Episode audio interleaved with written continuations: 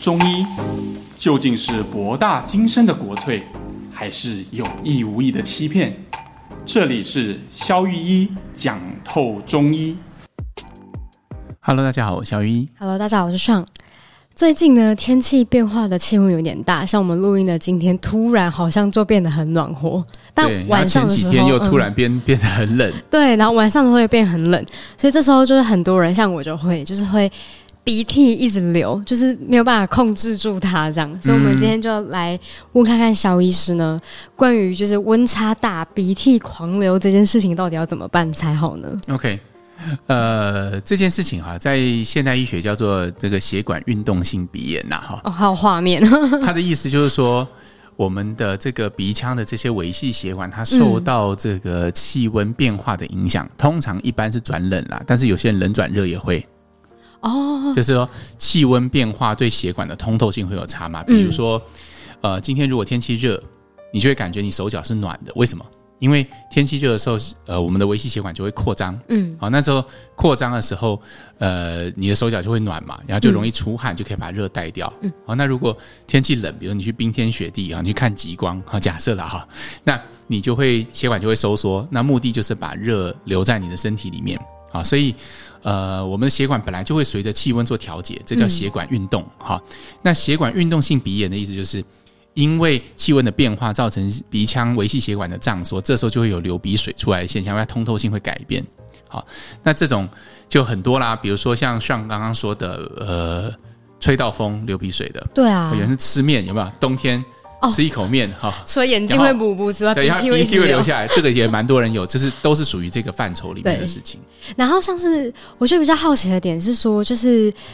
因为中医之前我们都有一个之前常常在讲的一个观念嘛，就是说中医重点是会调理体内的气候，所以我就在想说，那鼻子这件事情是不是也可以靠中医把它变得好像它骗它很暖和，然后就不要一直流鼻涕？啊，这上现在是就是已经是那个半个中医人了，所以其实确实啦哈，我们的思路确实也跟现代医学不太一样，因为你看在现代医学的观念里面，它可能是。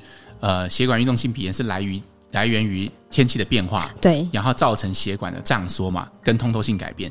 那我们怎么样去改变血管的通透性呢？既然鼻水是从、嗯、很多人没有办法接受这个观念啊，鼻鼻水是从血管里面来的，对。不然你想想看嘛，那空腔里面本来怎么会有水呢？莫名有水，那个水从哪里来？其实就是鼻腔里面的维系血管，因为它的扩张或者是收缩，它的通透性改变，就是它那个血管壁啊，变得会把水渗出来。但血球不会渗出来，渗出来就是只有水的部分。嗯，所以那就是鼻水的来源。好，所以既然问题在通透性，我们把问题看得那么微观，那么我们就改变它的通透性就可以啦。所以，呃，很多人就会吃抗组织胺。哦，对，过敏药那种，那抗组胺就可以大幅降低血管的通透性，所以鼻水就会止住。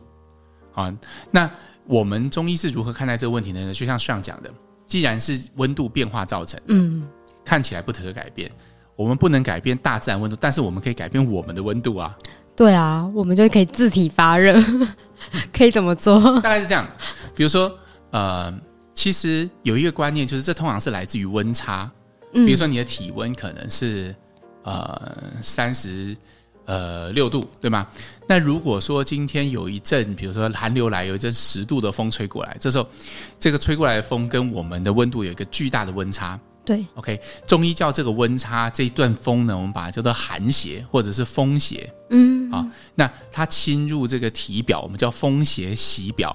啊，袭就是侵袭的袭。好，那风邪或寒邪袭表的时候，这时候。你的身体就坐以待毙吗？嗯，当然不是嘛。我们身体就会想办法抵抗，就像别人来攻打我们的城池了，我们的士兵就直接举白旗投降开城门，不会吧？我们应该就是会据理力争嘛。好，就是说会抵抗到底。哈，那这个时候我们身体的气血就会往上往外做集中。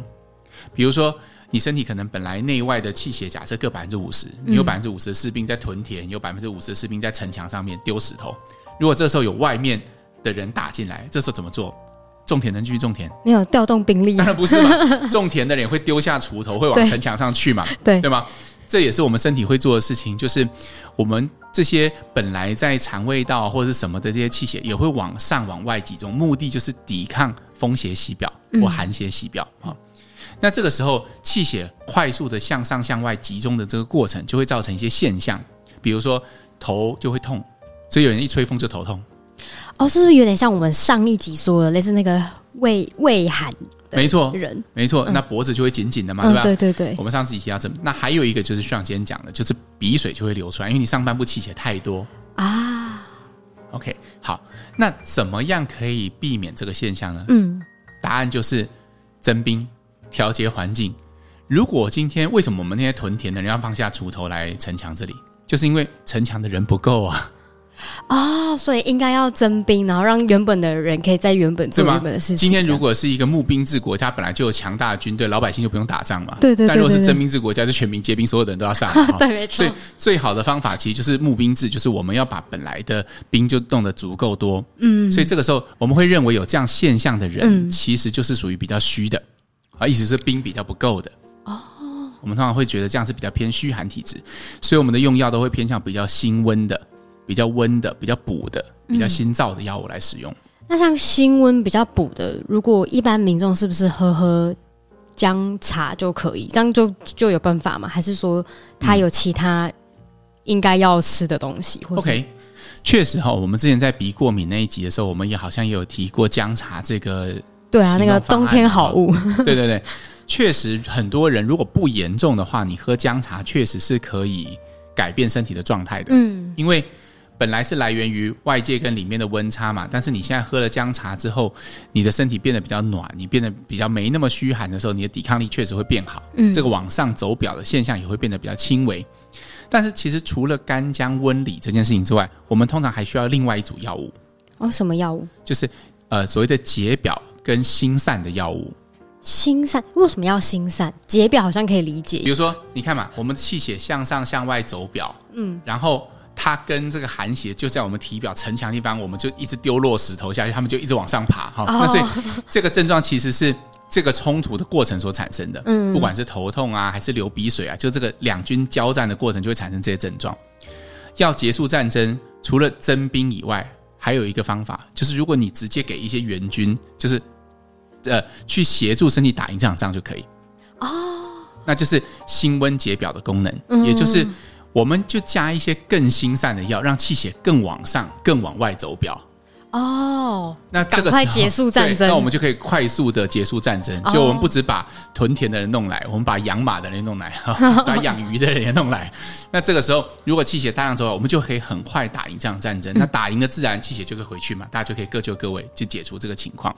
那像是如果说，因为我们刚刚讲的好像都比较偏，我是因为遇到冷所以流鼻水嘛。但我觉得我自己有一个现象，或是周边朋友也有一个现象，他都说鼻子根本连鼻涕流不出来，啊都卡在后面那种，好像变浓鼻涕。这这类型也是同一种，就是治法、哦、治疗方法，通常是不太一样的。你看哈，通常我们刚刚讲的那种遇冷流鼻水，我们会下两种药嘛。嗯，一方面就是协助打仗，就我们刚刚讲辛温解表的药，对吗？对那另外一方面就是为心散的药哈，另外一方面我们会做一些这个增冰嘛，嗯，对，就是一些温里的药，因为它本质上是一种寒症。但是刚刚上讲的，如果你是鼻涕倒流、鼻塞，这个以前哈我的老师给过一句口诀：鼻子啊越往外就越寒，越往内就越热。哦，所以流鼻水是往外流的嘛，对吧？对，所以它就是一种寒。好，那往里面的那就是热，比如说呃鼻塞。鼻涕倒流，比如说我们晚上躺下来的时候，本来觉得还没有那么塞，后来就塞住了。啊、塞住之后，后面你就觉得喉咙有异物感，因为好像感觉后面的东西一直在往后流。然后嘴巴张开，嘴巴就很干呢。对对对，那那个其实就是鼻涕倒，那个就是比较多的是热。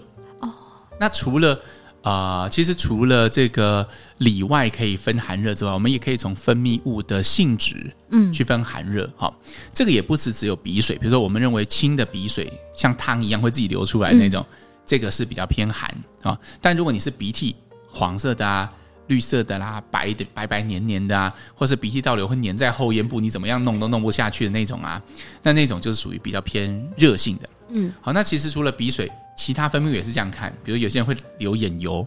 啊、老白油。啊，比较偏虚，比较偏有边有边眼屎，但是有些人是割，就是早上起来会有一 一块粘在你的内眼角，是黄色的或绿色，那个就是偏热，对吗？那还有女生的分泌物也是哦，比如说有些人他会呃会流像蛋清一样的分泌物，通常是不瘙痒的，比较质是质地是比较清晰的，那个也是偏寒偏虚啊。我们先我们在讲分泌物那集我们也讲过，对。但是有些人他会像黄色啊、绿色啊、豆腐渣渣这种比较浓稠性的分泌物，那这个其实就是比较偏。呃，热热。那比如说排便也是这样分的，所有的人体分泌物都这样分。比如说，呃，急性肠胃炎，如果你是病毒性的，你拉出来的东西可能是比较偏食物的原型跟水。嗯、有些人一直拉水，但是一直去。哦，对对对对，水便。对，那那种可能就比较偏寒，嗯，比较偏虚。但是如果你拉出来的东西是很臭秽的大便，然后就是。颜色都是黄的，然后很很很散，然后味道。是那种马马桶冲下去会卡卡在马桶上那种，对对对对对对对，好臭哦，就会这样，然后突然间就很多这个，太具体了，太具体了，太多了哈。那这种就是呃，还加撞声词，实在太恶心。我们这集要加警语哈。对，那个吃饭勿听。对，那这种其实就是比较偏热，对吗？哦，所以我们把这个观念再套回鼻子去看，就会更清楚。所以你看，鼻涕倒流经常是粘稠的嘛？嗯，对。但是往外流的鼻水通常是比较清晰的，塞在里面的鼻塞的鼻屎通常也是比较粘稠的。嗯，所以确实越往外越寒，越往内越热，越清晰的就越寒，然后越粘稠的就越热。但是蛮多人有这个状况，就是说他是呃可能比较晚，或是他已经累积很久，所以他倒流变成塞住。但是他其实如果突然起来起身换个温度什么，就突然变流鼻水，他是。都有的话，这怎么办？那我们就要寒热一起哦，所以有寒热一起的。所以鼻子的治疗哈，通常都是寒热并治的哦。啊，这也是为什么我说只有很轻的鼻炎，比如你只是吹到风会流个鼻水啊，嗯、吃碗面会流鼻水，你可能用个姜茶一阵子会好，对吗？那如果你要我们刚刚讲嘛，寒饮加发表嘛，那你可以姜茶加嫩姜，姜茶加葱，这样就两边都各有一点，哦、对吧？哦但是这都适用一些极轻微的状况。如果你又有鼻涕倒流，又有鼻塞，又有流鼻水，那就像上讲的，你是寒热病治的。嗯，呃，长庚的中医吧，他们有去呃有一个很有名的这个治疗过敏性鼻炎的套方。套，所谓套方就是有点像是套路了，就是说我们可以去这个。什么病哦？我们大概用什么药去治疗？大概是有点点像清冠一号就治疗 COVID 的套方，嗯，啊，就我们不太需要辩证，我们就可以直接用的，这个叫套方。那基本上他们就是发明了一个叫做呃，江湖上人称小辛香，哪个小哪个辛哪个香？啊，大小的小代表的是小青龙汤哦，啊，心脏的心代表的是辛怡清肺汤，嗯，啊，那香就是香味的香，代表是香砂六君子汤。好，所以他就是把这个方三个方做叠合。我们看一下这三个方的结构，我并不是要跟大家讲怎么开药，而是透过这个例子去大家说明寒，感觉一下那个鼻炎寒热并治的感觉。对啊，它重点那个处方有什么特别之处？比如说小青龙汤吧，它就包含我们刚刚讲寒性的两个部分。嗯，它里面有麻黄跟桂枝，这个主要做发表用的。好，那再来，它里面有呃呃干姜，有这个呃姜枣，它是负责增冰的。哦，对吗？所以它内寒跟呃呃除寒饮的药也有，然后它发表的药也有，嗯，对吗？干姜细辛五味子是除寒饮的，那麻黄桂枝是在外发表的，哦，两个部分。嗯，那辛夷清肺汤是以石膏为主的，然后加上一些，所以它其实是 处理热的问题，对，处理里面粘稠、鼻涕倒流的问题。跟那个听众说一下，我就是被开了很多石膏的人。对，对，对，好，那如果说是。这个香砂六君子汤，它就是在最后，因为我们认为肠胃的运作可以生气，所以它也在最后面做增冰的。哦，所以你看这个处方，它就是又有寒的，然后又有热的，还又有在后线屯田的。哦，好，所以这个方在常跟他们运用的方式就是，哎，只要过敏性鼻炎，他们发现这个方多多少少都有效。嗯，啊，所以如果你搞不清楚的时候，确实是可以这样弄。但是如果我们分析起来，其实这个鼻炎的状况其实就是这几块嘛，你可以有散外寒的。有温化寒饮的，一外一内，然后有一些清热的去处理鼻涕、鼻涕倒流的问题，然后再来就是一些肠胃药，如果有需要的话。嗯，所以像冬天，如果像有些人真的就是擤鼻涕擤到鼻子都破皮了嘛，嗯、那如果他吃中药这样调理，通常可以，比如说维持多久的啊？这样很好不流鼻涕的状态，还是他就是一定要吃才会不流鼻涕？哦。这个经验上是这样，其实大部分都不用太长的时间。你说吃不用吃太久，我其实是没有太鼓励一直吃、一直吃、一直吃这件事情。嗯，我一直觉得这种鼻炎的调理，它其实是要分的哈。如果你是呃高中以前，就大概是十五、十六岁以前吧，那基本上呃，如果你每一次换季的时候你都有调理，然后在呃这个转骨或者是说青春期的时候你有调理，基本上长大很多人都不会。所以我就是来不及的那一个。对，但是如果你已经超过二十岁，大概率上你就只能控制。哦，那既然只能控制，我就不鼓励长期调理，因为没有意义嘛。嗯，你就是，哎，比如说像最近天气变冷了，你换季有症状，你吃个两三个礼拜，啊，那如果好了，没有症状就停下来，反正明年冬天还是会来。哦，冬天的时候再说。那那那如果是这样，那平常吃药来干嘛呢？哦，对，也是，对吧？你就是目的，如果是控制，基本上我们就是。有症状的时候再吃就好了嘛。嗯，好，所以我觉得，如果你二十岁以上，也不用觉得遗憾。但是我觉得中药控制通常有好处的。为什么哈？像这种不管我们刚刚讲这种小辛香类的控制啊，还是不管我们是呃用温的啦、驱里寒呐，或者是发表啦，用这些方式跟解决血管通透性最不一样的地方，就是它不会干。不会干是什么意思？你吃了抗组织胺以后，你的口腔会觉得非常干燥。哦，对对对，因为除了你鼻腔的血管通透性变差，你所有身上的微细血管通透性都会变差，它是整体性的变所以你的黏膜会变得非常干燥。嗯，好、哦，大家如果熟悉我这节目都知道嘛，我以前是唱歌的，对对吗？所以如果说我们那时候的呃有很多同学，他宁可流着鼻水上台，他也不要吃抗组织胺。不然他的喉咙是不是？不然他声带上面就会干啊，干了之后你高音就会少两颗嘛。哦，对，少两颗就很容易破掉嘛。对，你如果觉得声带很干，就早上刚起来，你就会觉得哎，好像讲话很容易破音嘛。嗯，对吧？那如果比较有水分之后，就会比较好。那所以对于歌手来讲，当然他们对于声带的运用就更更要求，对啊，你如果干一点，他可能就很难运用。嗯，对，像宁可我们都是宁可流鼻水，然后张嘴有时候就会吃到自己的鼻水，但没有办法，你就是你你宁可这样。你也不愿意用抗组织胺，但这时候中药也许对这些特殊族群来说就会是一个很好的选择。嗯，对，因为它是借由调节整体的环境，而不是改局部的去改变血管的通透性。哇，这真的蛮重要的啊！好，那请萧医师今天帮我们总结一下关于就是冬天鼻涕狂流的中医的看法。OK，首先我们先提到为什么吹到冷风或者气温改变这种在西医来讲叫做血管收缩性鼻炎，或者是血管收缩性鼻炎。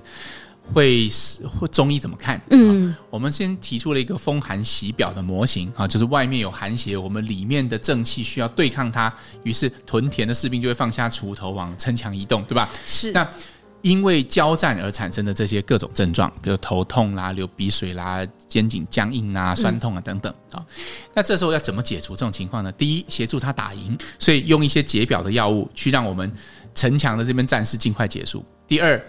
找更多人进来，也就是所谓的温理，去改变里面的环境，让我们正气变得更好。那我们又提到了，其实在这个鼻炎里面有外看内、浓稠和清晰的区分嘛？对，我们可以借由这样去看我们用药的寒热比例。那为了证明这个理论的实战性，哈，我们也举了长庚大学的套方小青香来印证这这一点嘛。小青龙汤就是热，那辛夷清肺汤就是寒，对吗？那最后我们还提到了什么样的族群？会特别适合用中医的治疗，因为也许抗组织胺确实很好用，吃了鼻水会停，但它可能会造成一些其他的副作用。嗯，那如果这些副作用是你不能忍耐的，那也许中医对你来说就是一个很好的治疗。没错，所以每到冬天，那个鼻子跟我一样都很有 trouble 的，真的可以吃一下。像我，我讲一下我昨天，因为我 我周末真的太痛苦，真的就是用嘴巴在睡，就是呼吸睡觉。那我起来真的觉得，天啊，我喉咙很干。然后因为我都要录录音嘛，然后最近又上一些外面的课，就觉得我真的是讲没两口就开始喉咙很干，所以我就帮找邵医师求救。然后我昨天睡觉前吃了一包，我整晚鼻子都是通的，然后就觉得哇，那个睡眠品质真好。哎，我都忘了。你你开小青龙跟石膏，那你看这就是一个很好的示范，对吧？还真正好，好，这代表我们节目讲的都是我平常真的在用的，不是在唬烂大家。对，就是睡眠品质的变好，不过我有时候会塞到会醒来，嗯，就是因为没办法呼吸不到，然后嘴巴可能刚好又自己被自己压。我记得我的石膏好像用了四公克嘛，对啊，就是其实四公克，如果你熟科学中药，石膏单位要四公克是非常重的，嗯，那就是因为上跟我讲他的塞的症状很严重。对，所以我们一方面用小青龙汤发表跟温里寒，一方面我们就是用石膏去清里面的热，让他的呼吸道能够保持畅通。对，但是我比较惊讶的是，是那个药吃起来好酸哦。哦，小青龙汤吃起来是酸的，是因为里面有五味子。哦，五味子这个药就是一个很酸很酸的药。对啊，当那个心里带着这是苦的感觉，吃下去会怎么那么酸？辣辣酸酸的感觉。对对对，对，没错。好，那回到正题，来到我们今天的念留言的时间。好，本周的第一个留言呢，他问说，他生过小孩之后啊，就很容易长鸣，然后肚子轻压就会有水的声音，嗯、然后坐月子时呢，就有开始有这个状况，然后现在已经十年了，时好时坏，嗯、这可能是什么样的原因？然后可以怎么样改善呢？我觉得单凭这样的资讯嘛，就是只有产后坐月子完就开始出现这个症状，嗯，所以。我们之前在讲产后调理那一集，建议你可以去听一下。产后大部分的问题都属于虚，所以大方向上应该是虚。嗯，那从你的症状来看，有可能是脾胃的虚，所以也许稍微调补一下，也许会好。但是因为你说你有坐月子嘛，对，然后也没有任何的改善，所以也许要再详细看一下是什么原因让它没有改善。因为通常如果你有坐月子，有在补充一些肠胃的气，应该这个症状会消失。嗯，那几个方向给你了，但是也是我觉得还是尊重临场中医师的判断。我觉得有可能是心脏的问题啊，这么严重？大家会觉得肠鸣是个肠胃道问题，对吗？对，咕噜噜咕噜噜。对，如果你今天是食物中毒，是，那当然它绝对是个肠胃问题，就是单纯的肠胃问题。这时候你不能把肠鸣做我以下要讲的这种联想。但是如果你是坐月子后的，会让我想，或者是 COVID 后的，嗯，那我就会想，肠鸣其实它的特色是什么？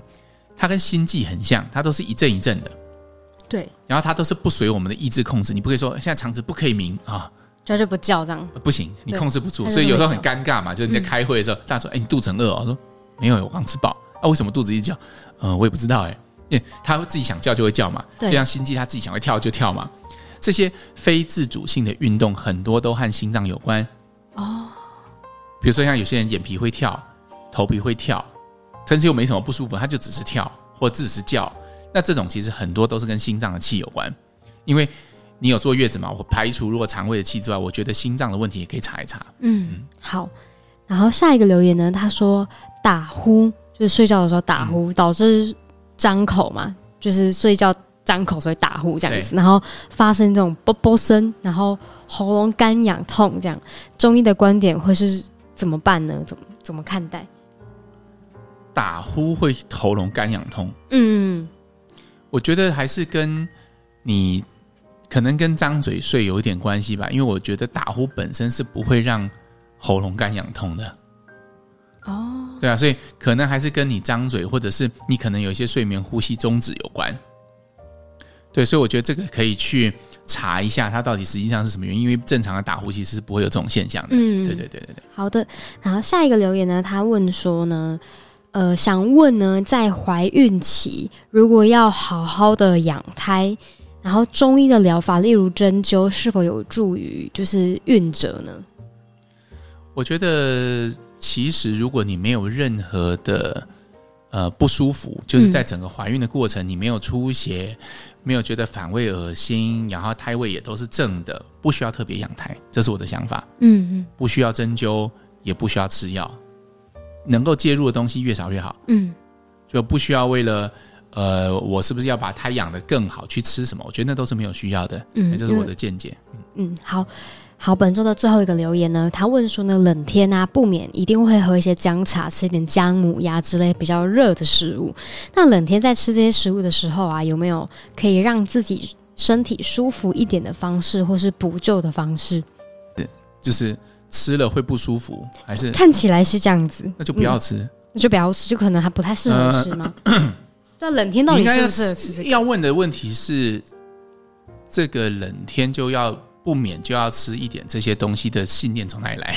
啊，oh. 就是说这个其实我一直都强调嘛，这种信念大部分都是错的。比如说，呃，怀完孕，我们之前做过一集嘛，怀孕呃生产后就要喝生化汤，嗯，对啊，产后一定要坐月子，产后不能洗头，呃，产后不能远游，对吧？产后不能钉钉子哈，然后呃什么那个冬天就要进补，这大部分都错的，嗯啊，有些。呃，其实还离事实很遥远。我记得以前阿明是有做过一集节目嘛，就是说什么时候最适合吃麻辣锅？答案是夏天。对，冬季进补那一集。对对，所以事实上。呃，没有冬令一定要进补，尤其是如果你吃了就会不舒服，那就绝对不要做这件事，代表你不合适。嗯，嗯好的，那就是跟大家说说，就是大家冬天的时候都会很想吃一些。觉得心燥，觉得这样比较舒服。但如果你吃了就不舒服，你就不要吃。哎、欸，我没有，呃，对，应该要澄清一下，也不是说冬天吃这些东西是错的哦。我的意思只是说，不舒服就不要吃。需要的是尊重自己身体的感觉。对对对对对对对。就好像一个东西，别人说好吃，你也不见得觉得好吃，嗯、对吗？我们吃这些东西的目的是为了让我们身体更好。如果你吃了会不舒服，那为什么要这样做？没错，嗯、就你的身体会给你吃的答案，对吗？身体就是那个。那个、那个、那个秤嘛，嗯，它冷暖自知嘛，是吧？嗯、就是你手伸进去，你觉得烫就烫，凉就是凉，就这是很主观的事情。好的，那就祝福大家冬天鼻子都通透，睡眠都很好。那本集就到这边，我们下次再见了，拜拜拜。